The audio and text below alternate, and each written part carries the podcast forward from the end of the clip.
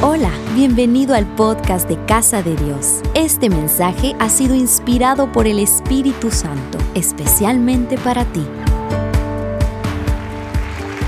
Quiero compartirle un tema que le he puesto por título Resucitó y la vida cambió. ¿Por qué le puse así? Porque seguramente la vida de aquella familia, de aquella niña de 12 años a la cual Jesús le dice Talita Kumi, ya la daban por muerta, la familia, los amigos, ya lloraban porque para ellos había fallecido. Pero llega Jesús a ese lugar, declara esas palabras y la niña se levanta. Y le puedo decir, estoy seguro que la vida de esa familia nunca más fue la misma luego de que esa niña volvió a vivir volver a vivir. Es una oportunidad que Dios nos dio. Volver a vivir una vida en abundancia. Volver a vivir una vida no como la que traíamos, sino una vida diferente. Tampoco fue lo mismo para la, la familia de Lázaro, Marta, María. Lázaro al salir de ese sepulcro, su vida no fue la misma. Después de vivir ese momento, no se puede volver a ser el mismo. Yo he visto testimonios de personas que han fallecido por algún tiempo y cuando vuelven a la vida sus prioridades cambian, sus conductas cambian, le dan importancia a cosas que antes no le daban importancia. Valoran la vida, valoran cada momento y viven como que fuera el último porque ellos ya saben que se siente irse. Por eso es que la vida cuando de, estas familias cambia rotundamente porque cuando Jesús aparece y resucita a Lázaro resucita a esta niña, la familia, la vida cambió. Hay algo muy importante que debemos hoy recordar y es que hay un momento en el que Jesús dice estas palabras. Si me acompañan a Lucas capítulo 22, verso 19. En Lucas 22, 19 Jesús dijo, y tomó el pan y dio gracias y lo partió y les dio diciendo, este es mi cuerpo que por vosotros es dado. Haced esto en memoria de, de mí. Haced esto en memoria de mí. Memoria. Todos necesitamos aprender a hacer memoria. Cuando alguien ya no está, hacemos memoria. Cuando vivimos algo tan especial con alguien, hacemos memoria. Recordar es bueno, pero hay que aprender a recordar. Cuando un recuerdo te trae dolor, no es un buen recuerdo. Cuando un recuerdo te trae tristeza, este recuerdo todavía no ha evolucionado. Hacer memoria es algo que Jesús quería que hiciéramos. Cuando comemos del pan y bebemos de la copa porque vamos a tomar la Santa Cena, estamos haciendo memoria.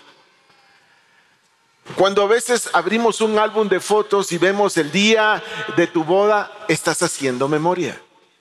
Pero también hay recuerdos que podrían provocar tristeza. Y te voy a decir, hoy vamos a hablar precisamente de eso, de esos recuerdos, porque en algún momento también los discípulos cuando Jesús muere hicieron memoria de todos los momentos que vivieron, de todas las palabras que dijo. De hecho, él anunció que era necesario padecer, sufrir y que iba a morir. Pero también anunció que iba a resucitar y en algún momento ellos se pusieron tristes. En otro momento ellos no entendieron lo que estaba diciendo.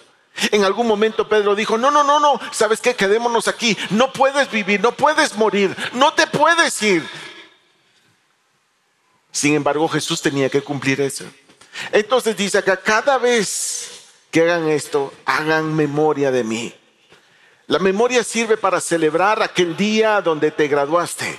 La memoria sirve para agradecer el día que empezaste a trabajar. La memoria sirve para agradecer el día que comenzó tu vida matrimonial. La memoria sirve para recordar el día en que nació tu primer hijo. La memoria sirve para muchas cosas, pero hay que aprender a recordar. Porque si tienes todavía recuerdos que te producen tristeza, Dios quiere cambiar eso. Ahora, recordar nos ayuda también para que lo que significa una persona crezca. Significado. Quiero explicar esto. Hay personas que tienen un significado muy grande para ti. Jesús significó mucho para los discípulos. Jesús significó mucho para Marta, para María, para María Magdalena. Jesús significó mucho para aquel leproso que regresó a dar gracias. Jesús significó mucho para la vida de muchas personas. Significado. ¿Qué significa este día para ti? Si yo pregunto, mamá, me van a decir diferentes cosas. Alguien me dirá salvación, otro redención, otro perdón, otro amor, misericordia, sacrificio, que está vivo, que nuestro Salvador vive, que está a la diestra del Padre, etc. Cada quien me va a decir algo. ¿Qué significa este día para ti? ¿Qué significó para ti su sacrificio? ¿Qué significaron para ti sus palabras? Significado es algo que nosotros, es el valor que le damos a las personas, a las cosas que hemos vivido. Y por eso hay recuerdos que significan muchas cosas. Hay personas que significan mucho para nosotros. Quizá hoy estás pensando también en esos abuelos que se hicieron cargo de ti, que cuidaron de ti. Tus padres deberían de significar mucho. Tus hermanos deberían de significar mucho el estar aquí debería de significar mucho, porque quizá no estarías vivo al igual que yo. Significado es el valor que nosotros le damos a momentos, a personas, a cosas. Hay personas que significan demasiado, como esa persona que te dio la oportunidad de trabajar. Pues para los discípulos Jesús significaba, sí, muchas cosas. Recuerden, hay una parte donde en Mateo 16, verso 13, Va a aparecer en pantalla, dice, viniendo Jesús a la región de Cesarea de Filipo, preguntó a sus discípulos diciendo, ¿quién dicen los hombres que es el Hijo del Hombre? Ellos dijeron, unos dicen que tú eres Juan el Bautista, otros dicen que eres Elías y otros Jeremías. Hay otras personas que dicen que tú eres uno de los profetas. Él les dijo, ¿y vosotros quién decís que soy yo? ¿Vosotros quién decís que soy yo? Y por eso te hago la pregunta, ¿quién es Jesús para ti hoy? ¿Quién es Jesús en realidad? ¿Alguien que solamente está para cuando lo necesito? ¿Alguien a quien puedo acudir solo en necesidad? ¿Alguien que puede hacer mucho o puede hacer algo por mí? ¿Quién es Jesús? Entonces ellos responden y les dijo, ¿vosotros quién decís que soy yo? Respondiendo Simón Pedro dijo, tú eres el Cristo el Hijo del Dios viviente. Estaba muy seguro Pedro de lo que estaba diciendo. Entonces le respondió Jesús, bienaventurado eres Simón, hijo de Jonás, porque no te lo reveló carne ni sangre, sino mi Padre que está en los cielos. La revelación que tenía Pedro logró que el significado que Jesús tenía para Pedro creciera. Cuando conoces más de Jesús, Jesús significa más para ti. Porque el significado lo vas definiendo tú. Aquí adentro es un valor que le damos a alguien. El significado es aquello que una persona llega a representar, pero eso puede llegar a ser tan fuerte dentro del corazón que cuando una persona significa tanto, hay un cambio interno. Cuando tu esposa significa tanto, hay un cambio interno. Cuando tu familia significa tanto, hay un cambio interno. Cuando tu vida significa tanto, hay un cambio interno. Porque cuando algo significa, lo valoras, lo proteges y estás tratando de encontrar todavía más el significado de esa persona. A mayor conocimiento, mayor significado. ¿Por qué? ¿Por qué digo esto? Porque para los discípulos Jesús significaba sí su maestro, su mentor, aquel que los guiaba, pero lo vieron hacer milagros. Vieron, por ejemplo, cuando, cuando viene Jesús y se acerca a Pedro y le dice, tira la red, y, y entonces agarra una gran cantidad de peces. Lo vieron resucitar a alguien. Lo vieron sanar un leproso. Entonces el significado iba creciendo. Entonces mientras más lo conocían, significaba más. Pero quiero decirte algo, cuando Jesús resucita, porque cuando resucita se les aparece, entonces ahora Jesús significa todavía más para los discípulos, porque lo conocieron como ser humano, pero ahora lo están conociendo como un ser divino. Aun cuando pudieron tocar su cuerpo, cuando lo pudieron ver, cuando pudieron incluso estar con él, cuando apareció de repente, ahora Jesús no es el mismo. Y la vida les cambió. Si había cambiado cuando estuvieron con Él, ahora que resucitó la vida les cambió. Nunca te canses y nunca te quedes con lo que ya de Dios conoces, porque eso no es todo lo que Él es. Si te atreves a descubrir, si te atreves a profundizar, si te atreves a querer conocer más, a tener un entendimiento mayor, cuando conoces más, significa más. Y cuando significa más, valoras más. Y cuando valoras más, disfrutas más. Hay una palabra que quiero compartirte que es parecida a la que te acabo de decir. La descubrí en la época donde mi mamá, donde estoy viviendo el luto porque mi mamá partió a la presencia de Dios. Esa palabra es casi igual que la que acabo de hablarte. Resignificado. ¿Cómo así resignificado? Sí. Es bien sencillo entenderla. Resignificado tiene un significado diferente o tiene un significado mayor. Te voy a dar un ejemplo. Tu esposa. ¿Qué significa tu esposa? Mi compañera, la madre de mis hijos. Ah, para algunos es su mejor amiga.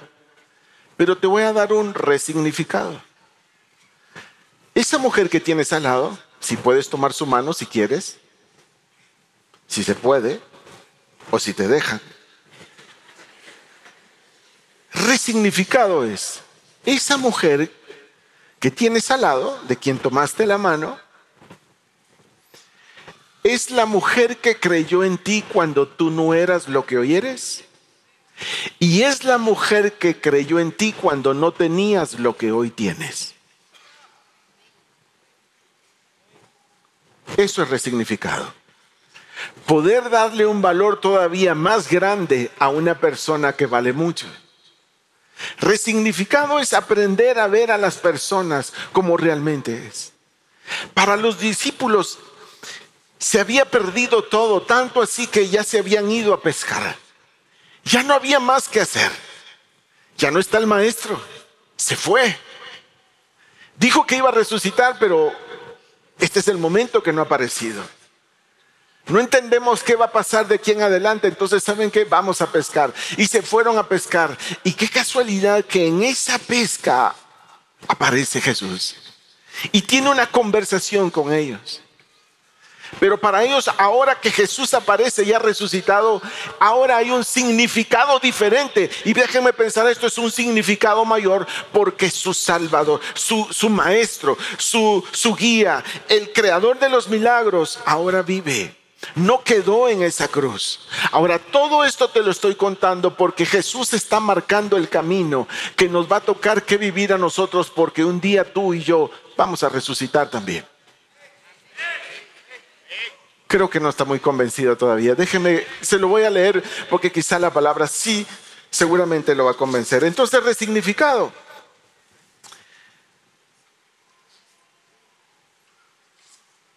Jesús se mostró a sus discípulos luego de resucitar.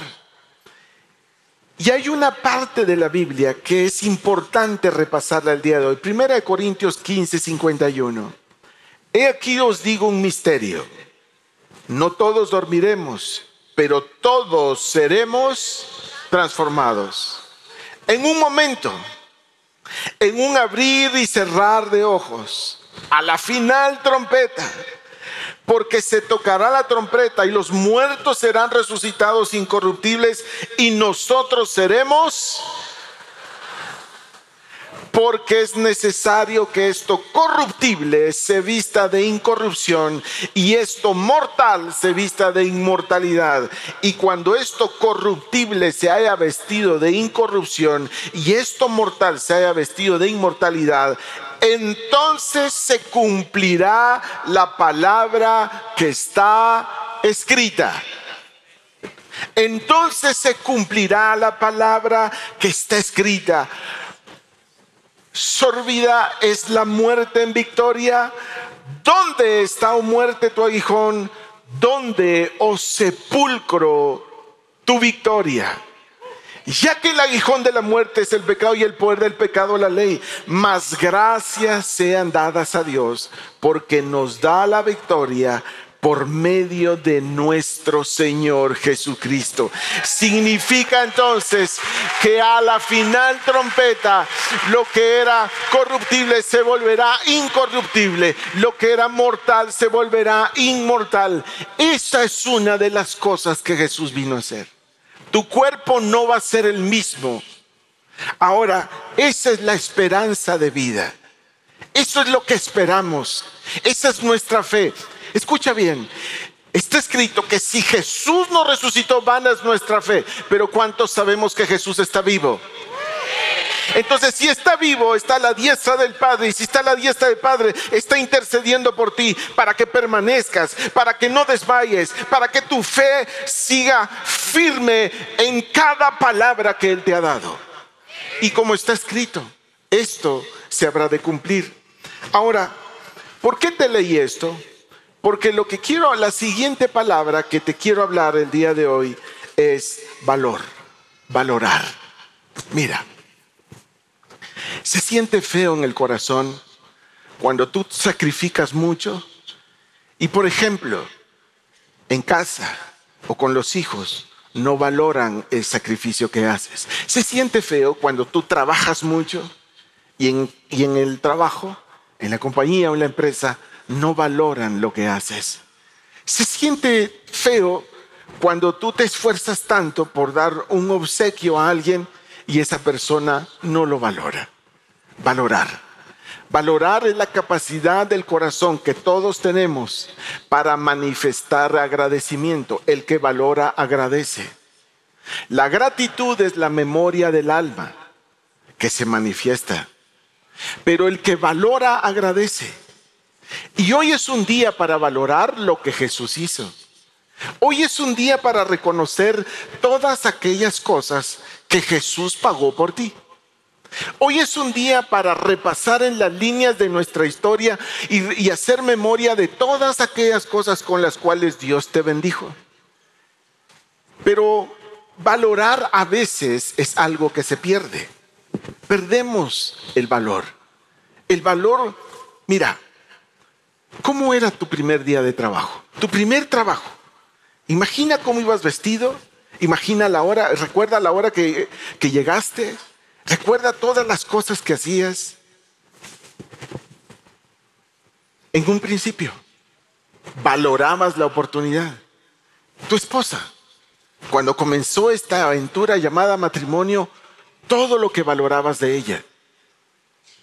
A ver, hijos, ¿no es importante, creen ustedes, valorar todo lo que nuestros padres hacen por nosotros? Porque se siente muy bien cuando alguien valora tu sacrificio. Se siente muy bien cuando alguien reconoce y valora todo lo que has hecho, pero se siente muy duro cuando alguien dejó de valorar. Y esos cambios suceden dentro del corazón. Ahora, hay momentos donde los discípulos valoraron lo que Jesús hacía, pero hay momentos donde todavía les hacía falta que el valor dentro del corazón en ellos creciera.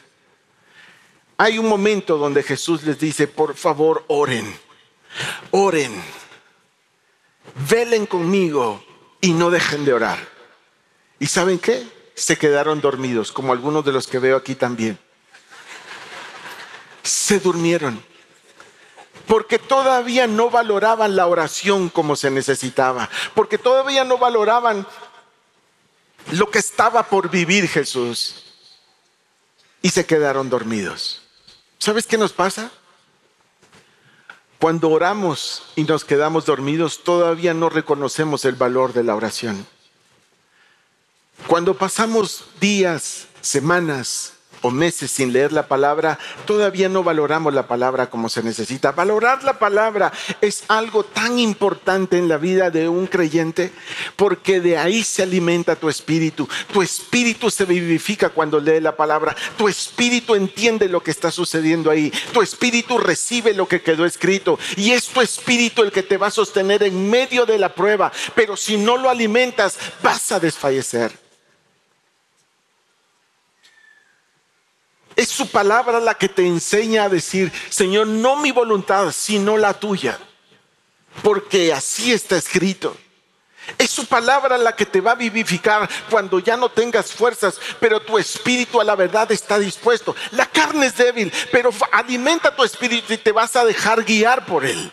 Y vas a poder escuchar porque el espíritu al cual Dios le dio vida, que es el tuyo, se hace uno con el espíritu de Dios y vas a poder escuchar la voz de Dios. Vas a poder entender que esta leve y momentánea tribulación produce en ti un cada vez más excelente y eterno peso de gloria. Vas a poder entender que todo obra para bien a aquellos que a Dios aman. Vas a poder entender que Él es tu pastor y que nada te va a faltar. Vas a poder entender que aunque andes vaya en sombra de muerte, no vas a temer mal alguno, porque Jehová, tu Señor, tu Salvador, está contigo. Su vara y su callado te infunden aliento y, la, y vas a poder valorar que cada vez que abres esa bendita palabra, la vida cambia. Porque la palabra vivifica, la palabra trae vida, la palabra trae fuerza, la palabra trae fe, la palabra trae entendimiento. Y si entiendes, entonces el significado crece y el valor aumenta.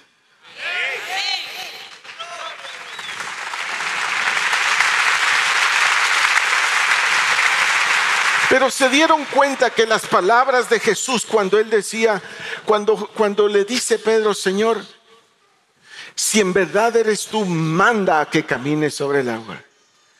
Y Jesús le dijo, ven. Y Pedro caminó sobre el agua. Por eso hay un momento donde Pedro dice, ¿a quién iremos? ¿A quién iremos? Si solo tú tienes palabra de vida eterna. Él está valorando cada palabra que Jesús decía. Muchas veces erramos en las cosas que deberíamos de estar viviendo y logrando, porque todavía la palabra no ha golpeado nuestro espíritu, pero porque no la abrimos, no la leemos, no se valora como realmente se necesita. Te voy a decir algo, el diablo sabe la palabra, sabe, sabe, incluso la puede usar. Y lo triste sería que nosotros no. Así es de que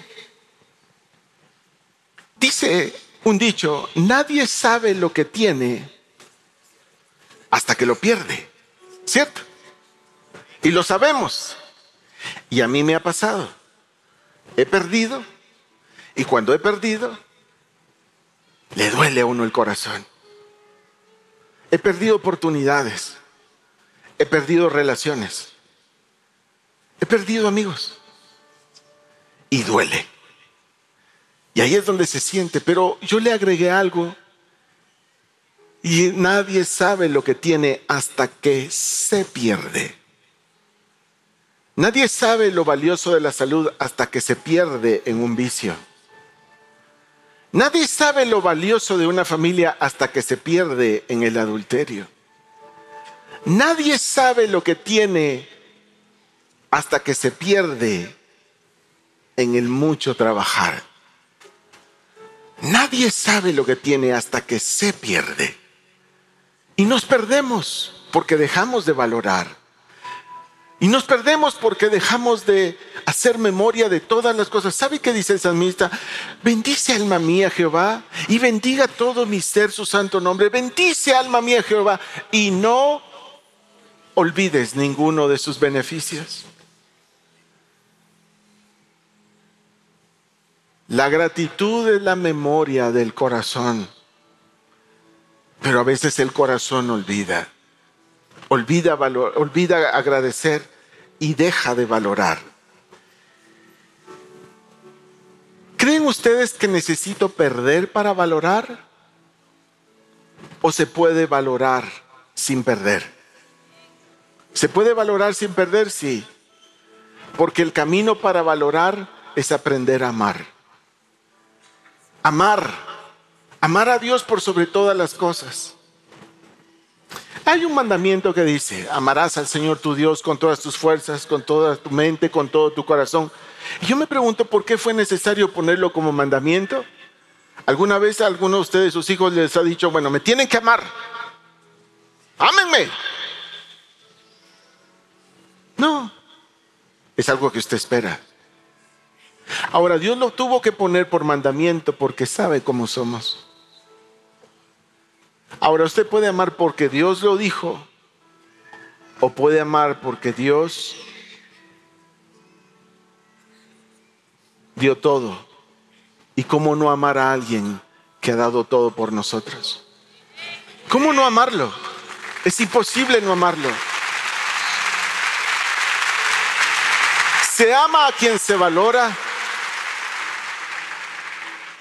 y se valora a quien sacrifica. El que valora ama, el que valora protege, el que valora no está dispuesto a perder. El que valora sabe lo que cuesta. El que valora no necesita perder para valorar. Y hablando de valor, quiero terminar con esto. A veces entendemos por la palabra lo que costó lo que Jesús hizo. Mis palabras dicen lo que vales, pero ¿cómo puedo hacerte sentir que realmente vales?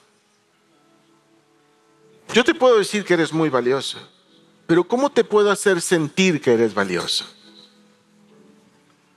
Yo le puedo decir a Dios que Él es muy valioso para mí, y mis palabras lo dicen. Pero ¿cómo puedo hacerle sentir a Dios que es valioso? ¿Cómo? ¿Cómo se lo muestro? ¿Alguien dice aquí leyendo su palabra? Eso es valorar lo que dijo. Supóngase que usted me mandó una carta y con leerlo le estoy diciendo que usted es valiosa. ¿Cómo puedo manifestarle a Dios que es valioso para mí?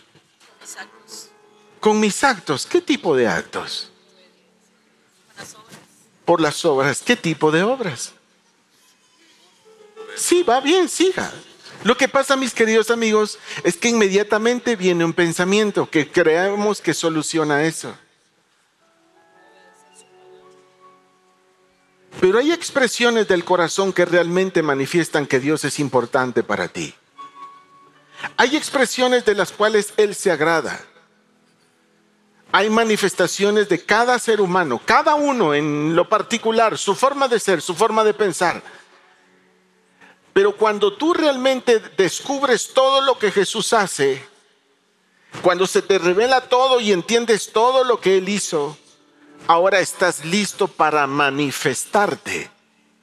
Pero ¿cómo puedo decirle a Él que lo valoro, que es importante, que para mí es la persona más importante en la vida? ¿Cómo hago para decirle que lo amo? No tan solo con mis palabras. ¿Qué puedo hacer para hacérselo sentir? Porque mira, te voy a decir algo. Yo le puedo decir a mi esposa que la amo, ¿cierto? Y le puedo cantar canciones, le puedo decir, escribir una carta, le puedo escribir poemas, lo que quieras. Cuando usted inicia una relación, usted está listo para dar. ¿Qué va a dar? ¿Qué va a ofrecer? Todo lo que usted se venga y todo lo que el corazón produzca, ¿cierto? Y cuando tú recibes la manifestación del amor de alguien, aprende a leer el valor que esa persona te da. Por ejemplo, el padre que sale a trabajar muy temprano, regresa muy tarde, se está sacrificando para que haya alimento en casa, ¿cierto? Ahora hay hijos que cierran sus ojos y dicen, Padre, te doy, hay unos que no, pero hay unos que sí. Te doy gracias por estos alimentos, te agradezco y te doy gracias porque mi papá tiene trabajo, tiene salud. Gracias por el papá que tengo. Entonces, Cuando al niño le toca presentar, por ejemplo, notas. Cuando al niño le toca eh, obedecer a algo que el papá le está pidiendo. Cuando el niño tiene la oportunidad de manifestar algo para su papá, lo hace. Entonces es una reciprocidad. Entonces, con Dios es lo mismo. Hay acciones que tú vas a encontrar en la palabra de las cuales Dios se agrada. Dice que Dios busca adoradores que le adoren en espíritu y en verdad. Los busca. Otra de las cosas, la gratitud. Hay un ser humano que fue sanado de lepra. Cuando regresa recibe la salvación. ¿Sabes por qué recibió más que los nueve restantes? Porque la gratitud es algo que se manifiesta, no tan solo se dice, se manifiesta. Hay expresiones del corazón que manifiestan gratitud. Hay expresiones del corazón que, que solamente tú y solamente tú las puedes hacer, nadie más. Pero estás marcando el corazón de alguien. Estás marcando el corazón de Dios. Entonces yo le puedo decir a Dios que lo amo, pero todos los días tendré la oportunidad de manifestar ese amor, buscándolo, diciéndoselo, ayudando al que haciéndome parte de esas acciones de amor por alguien que lo necesita. Cuando Él resucitó, le dice a un hombre, Pedro, ¿me amas? Señor, tú sabes que te amo. Pedro, ¿en verdad me amas? Señor, tú lo sabes todo. Pero hay una tercera vez, Pedro, ¿me amas? ¿Usted cree que no es difícil para un hombre que acaba de negar tres veces a Jesús, que le pregunten tres veces si en verdad lo aman? Es muy difícil.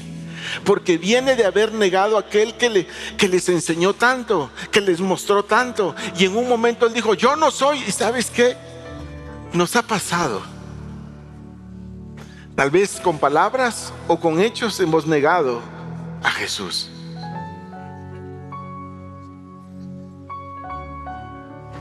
Porque nos hacemos a todos. Porque hacemos lo que todos hacen. Y caemos en la trampa de querer ser parte haciendo lo que todos hacen.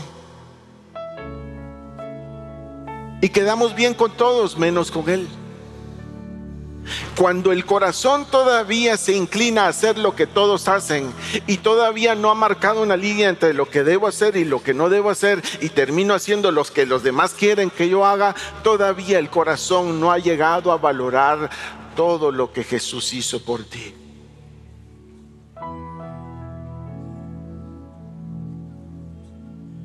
Entonces Pedro dice, Señor, tú lo sabes todo. Y ahí ella está mal porque es la tercera vez que se lo pregunta. Y dice, tú sabes que te amo, tú lo sabes. Entonces le dice, apacienta. Apacienta mis ovejas, apacienta mis corderos. Hazte parte de algo que para mí es importante. Hazte cargo de algo que yo no voy, yo me voy al cielo. Por favor, tú que te quedas aquí, haz esto. Y eso habla de propósito y todos tenemos uno. Pero el propósito se cumple también en aquellas personas que valoran lo que Él hizo por ti. A ver, padres, ¿necesitan que sus hijos valoren lo que ustedes hacen por ellos? ¿Cierto o no? A ver, esposas, ¿necesitan que el esposo valore lo que ustedes hacen por él? A ver, trabajadores, necesitan que en la empresa valoren el esfuerzo y el trabajo que ustedes hacen por esa empresa. Pero se siente muy feo cuando no valoran. Este día es para valorar. Este día es para valorar lo que Jesús hizo. Este día es para reconocer que no habrá otro ser sobre la tierra capaz de entregar su vida por ti yo no soy capaz de poner la vida por ti. Si me, tuviera, si si tuvieran que escoger, cada quien vela por su vida, ¿no es cierto? Y yo sé que eso solamente Jesús lo pudo haber hecho. Por eso es Jesús. Pero a veces dejamos de valorar. Quiero cerrar con esto. Aquí hoy, en este lugar, en una de esas sillas rojas, hay por lo menos una persona que podrías hoy vivir un cambio rotundo en tu vida. Y quizá hay muchas cosas que has dejado de valorar, quizá hay cosas que has perdido, pero hoy Jesús está aquí para decirte que puede lograr restituir mucho de lo que has perdido. Puede volver a hacer tu vida de nuevo puede darte un nuevo comienzo, puede levantarte de donde estás, puede restituir lo que has perdido, puede darte una nueva vida, un nuevo comienzo, puede quitar los pecados de en medio, puede darte una vida nueva, una vida en abundancia. Esperamos que hayas disfrutado este mensaje y sea de bendición para tu vida. Compártelo en tus redes sociales casa de Dios. Después de Dios, lo más importante son las personas.